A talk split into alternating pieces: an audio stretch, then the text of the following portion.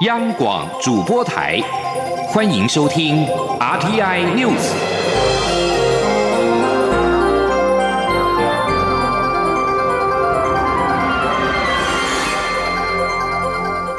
听众朋友您好，欢迎收听这节央广主播台提供给您的阿天 News，我是张顺祥。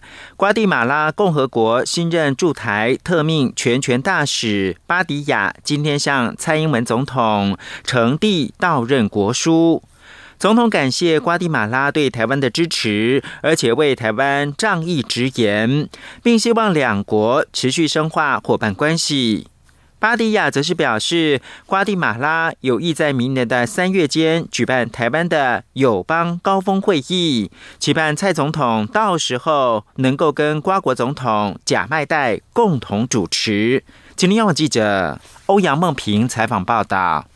蔡英文总统在接受巴迪亚呈递到任国书后致辞时表示，二零一七年他率团访问瓜地马拉，实地了解两国合作的成果，留下非常深刻的印象。这几年来，双边仍持续深化交流，并未因疫情而停歇。他说：“这些年来，台湾和瓜地马拉在各领域持续深化交流，即使在疫情的挑战下，我们双边贸易稳定成长，合作的脚步也没有停下来。”今年一月，瓜地马拉在台成立商务参事处。七月份，台湾也邀集厂商组团到瓜地马拉考察，持续扩大双边经贸交流。总统指出，巴迪亚历练丰富，曾在一九九二年陪同当时的瓜国总统塞拉诺访台，也曾参加过我国的远鹏国建班课程，是台湾的老朋友。他相信巴迪亚未来一定能协助台瓜持续深化伙伴关系，拓展更多合作机会。总统也特别感谢瓜地马拉对台湾的支持，包括在今年八月中国持续军演时，瓜国外长布卡罗访台表达支持，瓜国总统贾迈代也在九月的。联合国大会中为台湾仗义直言。巴迪亚致辞时则强调，瓜地马拉多次在国际场合表达对台湾的友谊与承诺。瓜国总统贾迈代便在联合国大会表达，坚持与各国同声呼吁，停止对台湾主权的威胁，反对威权体制在全球扩张，以及强调对中华民国坚定的支持。他并指出，瓜地马拉有意在明年三月举办台湾的友邦高峰会议，促进友邦间的交流，并重申对中华民国台湾的承认与支持。瓜国期盼蔡总统届时能与瓜国总统贾迈代共同主持这场会议。最后，巴迪亚也对蔡总统及台湾人民在面对破坏区域和平稳定、不曾间断的台海威胁与军事演习时的表现表示钦佩，并认为这是国家韧性及捍卫民主价值的最佳典范。中央广播电台记者欧阳梦平在台北采访报道。继续关注的是，疫情是否延长，持续受到关注。国军退出役官兵辅导委员会。的委员长冯世宽今天在立法院受访表示，四月的军事训练役实在是太短了，不足以训练一个战斗兵或者是战斗人员，因此延长役期合情合理。国防部会根据现在的敌情状况跟未来需求做出决定，希望各界能够静待国防部研究，因为着急或者是批评都不会影响到国防部的决心。记者王兆坤的报道：义务役役期是否延长议题引发热议。退辅会主委冯世宽表示，此事一定要经过国防部依据战况、国际情势进行研究，各界应尊重研究结果，而不是予以批评。冯世宽指出，凭良心说，四个月的军事训练役实在是太短，但希望各界静待国防部的研究与决定。他说：“在我认为啊，把军事替代役。”就是或者军事训练役四个月，把它延长，我觉得这是合情合理的。的确，当一个战斗兵或者一个战斗的人员，四个月是不够的。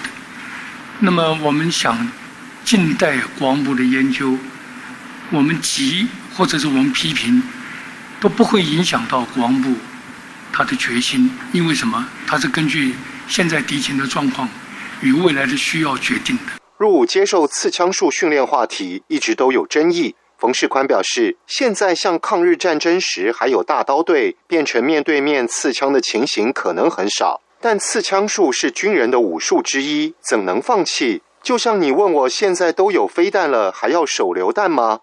那为什么我们还要手榴弹训练呢？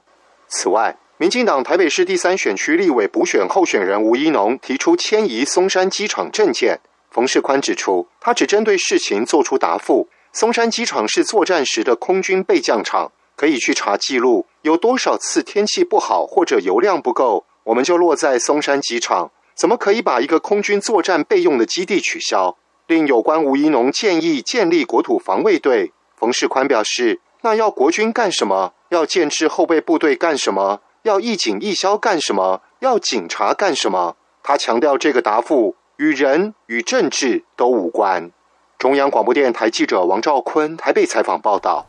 此外，台湾教授协会今天也举行了记者会，基于捍卫国安，呼吁蔡英文总统跟行政院长苏贞昌、国防部长邱国正要宣布义务役的役期至少延长为一年。出席记者会的国防部前部长蔡明宪表示。为了台湾的国家安全，希望蔡总统勇敢的承担，将义务役的役期恢复到一年以上。今天记者王维婷的采访报道。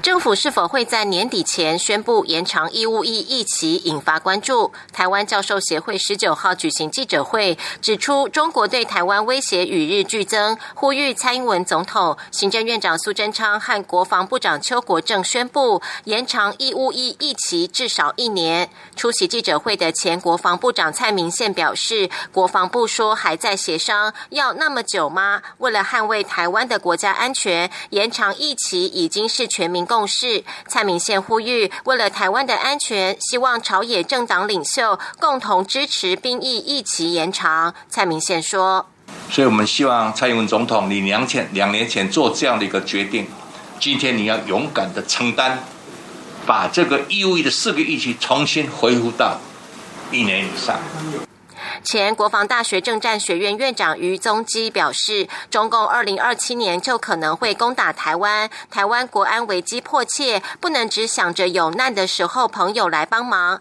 美国国会刚通过国防授权法，台湾必须展现自我防卫的决心，因此延长兵役役期就是具体回应。于宗基表示，台湾大学生并不是反对兵役役期延长，而是觉得印象中当兵浪费时间，因此希望可以有更。金石的训练，因应现代科技战争潮流。时代力量立委邱显志表示，国际访团都关切台湾到底有没有抗敌的决心。国防部延长役期，是国防部打造量小直精部队的关键。中央广播电台记者王维婷采访报道。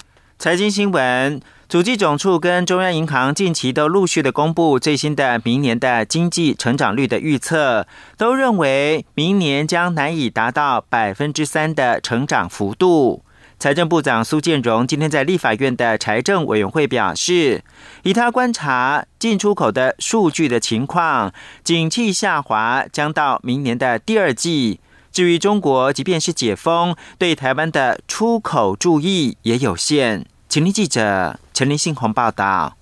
美国联准会 FED 在升息两码，且释出鹰派言论，投资人担忧联准会升息可能更高且更久，美国经济恐步入衰退的交战之中。美股连跌三天，再加上台湾央行也升息半码，台北股市近几个交易日走势疲弱，十九号早盘持续弱势整理。针对美台都进一步升息，财政部长苏建荣上午赴立法院财委会时分析，美国升息两码符合预。其升幅相对放缓，主要是美国也考量，如果升息太猛，会影响到美国经济。至于台湾跟进升息半码，也是考虑通膨和经济因素，希望减少台美间的利差，避免金融账资本流动，减少汇市冲击及外资流动对股市的冲击。国安基金也会持续注意相关情况发展动态，密切关注。对于主计总处、中央银行近期陆续。据公布最新明年经济成长率预测，都认为明年将难以达到百分之三的成长幅度。苏建荣也表示，从进出口数据来看，出口从今年九月就开始负成长。以他观察，景气将下滑至明年第二季。至于中国，即便解封，对台湾的出口注意也有限。苏建荣说：“因为这个美中贸易战以后，很多我们对中国的出口主要是这个电子零件的这一部分。那因为美中的科技战以后，我们对中国的出口事实上从四十三现在已经降到三十七，占出口的比重哦降到三十七。嗯，那成长是负成长。嗯，哦，最近这个月的负两位数的成长。嗯，那它解封以后会不会？会不会相对会那个？这个可能还是一个问题，因为美中贸易战、科技战这个。问题还是存在的。至于是否以减税刺激景气，苏建荣在答复立委质询时也表示，目前正透过进口货物税和关税减让，希望减轻企业的负担。且财政部已经报行政院大宗货物税降税延至明年第一季，行政院也已经核定。另外，明年民众申报今年综所税，由于物价涨幅超过百分之三，在薪资特别扣除额和免税额的部分都会再提高，在免税。部分从八万八调高至九万二，薪资特别扣除额则从二十万调高至二十一万七千元。中央广播电台记者陈琳信鸿报道。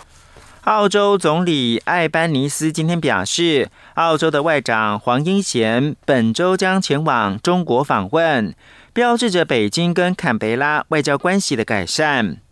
随着二十一号是澳洲跟中国大陆建立五十周年纪念日。黄英贤将和中国外长王毅会面，并进行澳中防卫战略对话。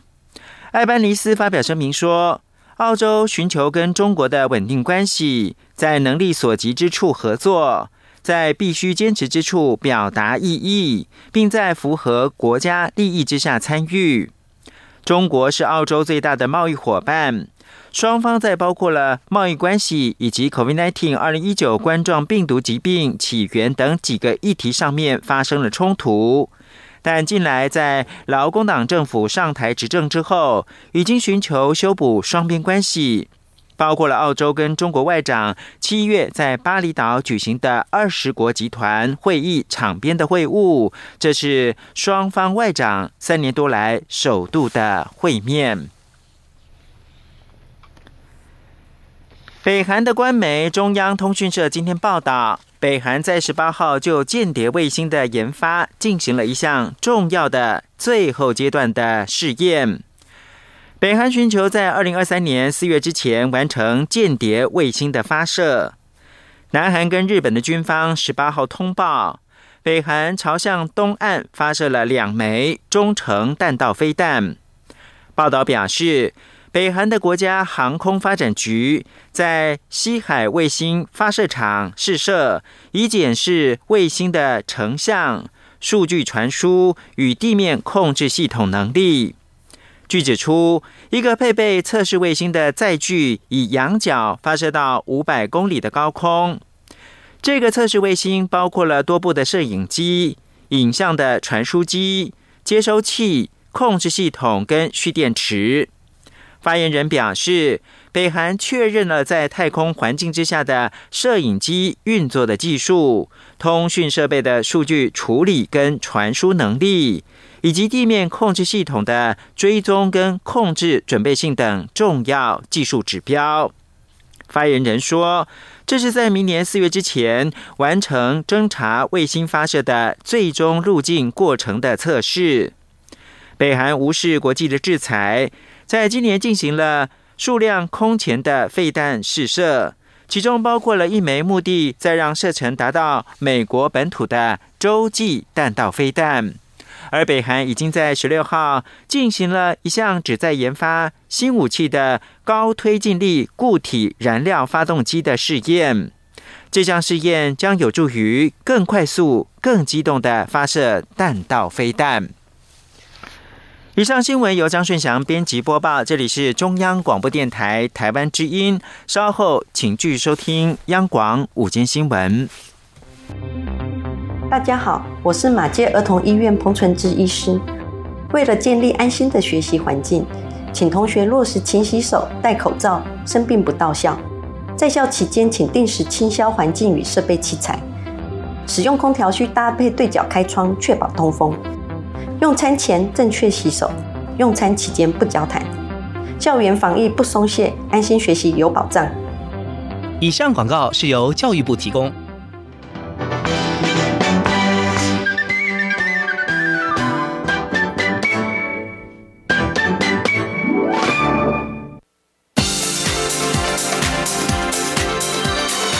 这里是中央广播电台台湾之音。欢迎继续收听新闻。各位好，我是主播王玉伟，欢迎继续收听新闻。二零二二亚洲新媒体高峰会今天在台北揭幕。文化部长李永德在致辞时表示，台湾影视作品在国际上屡获肯定，文化部将和各界共同努力，强化海外输出，完善影视市场生态。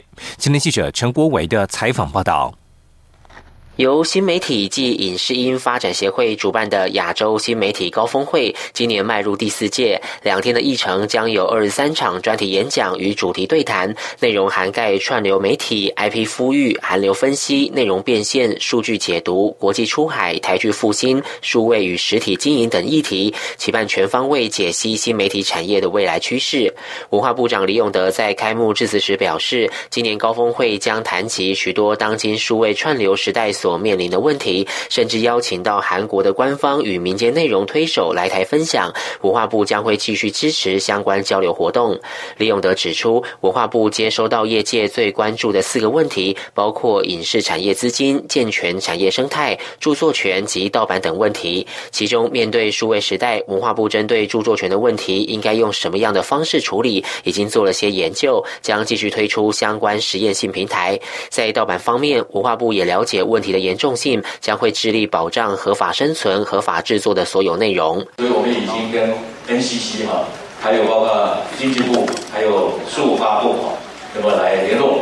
那么最近要开会，要成立联合的稽查小组，一定会严厉的、严厉的来稽查哈所有的盗版的节目跟稽查啊等等。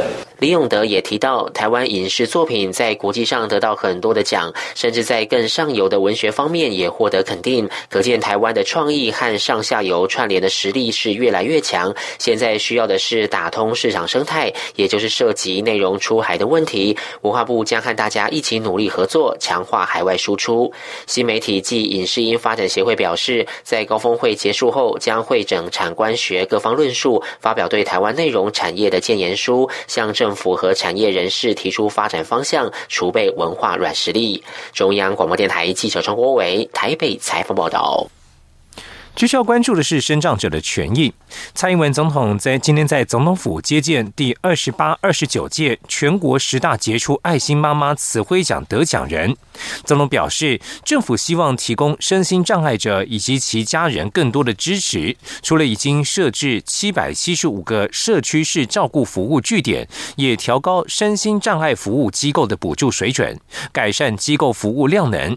他强调，政府会持续努力为身心障碍者。创造更友善的生活环境。前天记者欧阳梦平的采访报道。蔡英文总统在致辞时表示，这个奖项鼓励照顾身心障碍子女的母亲，也向社会传递母爱无私的付出与伟大。每位得奖人的故事都令人敬佩。他们不但陪伴孩子面对生命中的考验，协助孩子自立成长，活出生命不凡的价值，更将这些生命经验分享出去，鼓励同样面对挑战的人。不仅令人敬佩，也值得每个人学习。像是得奖人钟心颖，用心陪伴身心障碍的孩。子长大，并将照顾过程拍成纪录片，积极鼓励社会接纳所有特殊的孩子。陈黄美英则为了照顾孩子而投入居服员工作，四十四年来鼓励许多长期照顾孩子的母亲相互支持，克服挑战。总统并指出，政府除了设置社区式照顾服务据点，也改善身心障碍服务机构量能，希望能提供身心障碍者及其家人更多支持。他说。到去年底，政府设置了七百七十五个社区社区式的照顾服务据点，让身心障碍的朋友能够便利的取得在地的服务资源。对于身心障碍服务机构，我们也调高了补助的水准。那么去年的奖助金额超过十一亿元，用来改善我们机构的服务的量能。让身心障碍的朋友可以选择最适合自己的服务方式。总统强调，每个孩子都是父母独一无二、无可取代的宝贝。政府会持续努力，为身心障碍者创造更友善的生活环境，同时也期盼透过更周全的政策和管道，提升整体社会对身心障碍者的支持以及更周全的保障。中央广播电台记者欧阳梦平在台北采访报道。继续来看，二零二三年第一个大型的观光活动——二零二三台湾灯会，在台北即将在明年登场，而这也是台湾边境解封之后首场大型国际盛会。台北市政府在今天公布，位于东区商圈光展区，由国内外知名艺术团队打造的十六件中大型作品，以及十二个行政灯区响应，加上四十几件的艺术作品入店，并结合两百家以上的赏灯购物特约店家，共。共同打造出城市型灯会的特色。吉林央广记者吴丽君的采访报道。主办二零二三台湾灯会的台北市政府十九号首度曝光，从忠孝东路忠孝复兴捷运站一路往东延伸到国父纪念馆的光展区，十六件中大型装置及光环境艺术营造作品，从艺术家陈普创作的十二米高的兔子洞，到旅居台湾的墨西哥籍艺术家路瓦利维拉的大型编织作品。蓉蓉，再到最后，国父纪念馆捷运一号出口，由多次参与日本濑户内国际艺术节的日裔巴西籍艺术家大岩奥斯卡，将以往制作的光兔雕塑成 Light Rabbit in Taipei，与捷运站融为全新的装置艺术。台北市长柯文哲表示，二零二三台湾灯会在台北是台湾边境解放封。后的第一场国际盛会，以“光源台北 Light Up the Future” 为主题，有别于以往其他县市在大型空地举办，希望用光引导游客探索台北这座充满巷弄文化的城市。他说：“在设计上，我们有一个主灯哦，六个副，范围相当广，可以达到一百六十八公顷，有三百件以上的作品，有很多国内外知名的。”艺术团队啊，包括视觉、数位、建筑、地景装置，还有原住民艺术家共襄盛举。那另外一个是我们有一个叫四十件的艺术入店。那我们这次台湾灯会标题叫做“光源台北未来”。那光本身就是有光彩耀眼、光荣进步；源它也代表多元共融啊，创新的泉源。那未来就是代表着虚实整合的智慧城市。二零二三台湾灯会在台北还串联全市十二个行政区的十二。座主题灯，同时与包含十九间公庙在内的六十六个企业团体及学校合作，展现不同行政区的自然景观、文化艺术、宗教民俗或人文特色，还有超过两百家以上的赏灯特约店家推出赏灯购物优会，希望将低迷许久的东区商圈一举振兴起来。中央广播电台记者吴丽君在台北采访报道。而在冬季外出活动，一定要注意身体的状况。寒流接力来袭，国泰医院心脏内科主治医师陈介宇今天表示，天气剧烈变化容易引发心肌梗塞与脑中风，三高族群是高风险对象。除了控制好三高指数，也应该采取洋葱式穿搭，做好保暖工作，以避免体温温差过大。吉林央广记者刘品熙的采访报道。寒流来袭，这两天全台共有上百件欧卡案件，天冷可能是主要因素之一。国泰医院心脏内科主治医师陈介宇十九号受访时表示，这波欧卡患者中以心肌梗塞病患居多。面对即将可能再有一波寒流，陈介宇指出，三高族群要特别留意，由于天气冷时，动脉收缩，血流受影响。可能会产生心肌梗塞或脑中风，高血压患者必须留意血压变化。此外，近期台湾解封，民众聚餐增多，高血糖跟高血脂患者可能因此血糖血脂控制不佳，心血管风险也会增大。陈洁宇表示，定期检测三高非常重要。如果已经罹患过心肌梗塞或脑中风的患者，更要留意近日寒流来袭，可能会再度发作。那因为在天气剧烈变化的时候，血管会急剧的收缩，那有可能会导致动脉里面的不稳定斑块可能会产生破裂，那就是会产生急性血栓。那尤其天冷，大家有时候可能相对喝水量就是比较没有像夏天那么多，所以天气冷的时候也会导致血液也会产生过度粘稠的一个状况，也会产生血栓。陈介宇指出，只要气温剧烈上升或下降，心肌梗塞都有可能发作，建议民众采取洋葱式穿搭。他也提醒，清晨太阳尚未升起，此时气温最低，是心肌梗塞或脑中风好发的时段。民众如果外出运动，一定要做好保暖工作。在家洗澡时，入浴前的等热水时间或泡澡前后都会产生剧烈温差变化，也都有可能导致心血管疾病发作。陈介宇强调，如果出现任何不舒服症状，如胸闷、喘、胸痛、心悸、冒冷汗、晕眩、全身四肢无力等，可能是心血管疾病突发状况，应该立即就医。央广记者刘品熙在台北的采访报道。体坛焦点。卡达世界杯足球赛冠军战在正规赛以及延长赛戏剧性的以三比一踢平之后，最终阿根廷在今天凌晨是以 PK 大战的形式以四比二击败法国。阿根廷巨星梅西在赛后荣获本届的金球奖，法国前锋姆巴佩以八球进球数得到金靴奖，阿根廷门将马蒂内兹荣获金手套奖，而二十一岁的阿根廷新星费南德兹则是获选为最佳年轻球员。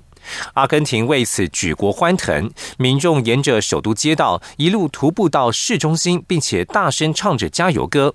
有民众装扮成马拉杜纳，举着大力神杯一路游行。热血沸腾的球迷表示，看见梅西率领国家队夺冠，终结阿根廷三十六年的冠军荒，一切苦难都值得了。阿根廷四千五百万人口当中，约有百分之四十生活贫困，经济动荡，货币狂贬，通膨严重，民生艰困。国家队夺冠，为全国注入了不少欢乐气氛。巴西球王比利表示，梅西拥有这一座冠军，当之无愧。他也称赞法国前锋姆巴佩，他在冠军战上演。上演了独进三球的帽子戏法，这样子了不起的演出，对足球运动的未来有深远的意义。而在法国方面，虽然在决赛当中两度追平，最后却饮恨。巴黎香榭大道的球迷难掩失落，有人流下了眼泪，但都认为比赛精彩是虽败犹荣。不过，也有少数的滋事分子开始闹事，警方强制以催泪弹驱离滞留在香榭大道的民众，一度气氛紧张。新闻最后带您关注中国大陆的疫情现况。香港《星岛日报》在今天刊文指出，中国大陆的 COVID-19 疫情已经进入讯息黑洞，死亡人数可能是个难以就近的黑洞。大陆放宽疫情防控之后，疫情延烧，每天官方本土确诊数却只有两千多例，连续两周通报无新增死亡病例。但是，大陆多处的殡仪馆、火化场出现了忙不过来的现象。网友为此纷纷质疑，而外界则估计大陆全国至少有几千万名的感染者。文章指出，这未必是官方刻意隐瞒，主要是因为不再强制进行全员的核酸检测，轻症居家隔离实际上不纳入计算，而且与香港的死亡数字计算方法不同。大陆如果是患有严重基础疾病染疫之后死亡者，不列入染疫死亡病例。中国疾病预防控制中心流行病学首席专家吴尊友表示，根据美国、台湾、香港等地的数据分析，预测今年冬季。中国大陆新冠感染率大约在百分之十到百分之三十之间，病死率约为百分之零点九到百分之零点一六。如果依此来计算的话，最新疫情将导致中国大陆一点四亿到四点二亿人感染，十二点六万至六十七点二万人死亡。但是文章指出，究竟最后的统计数字是有多少人死亡，最后可能会是个黑洞。以上新闻是由王玉伟编辑播报。相关新闻内容，欢迎上央广网站点选收听。我们的网址是 triple w 到 r t i 打 o r g 打 t w。这里是中央广播电台台湾之音。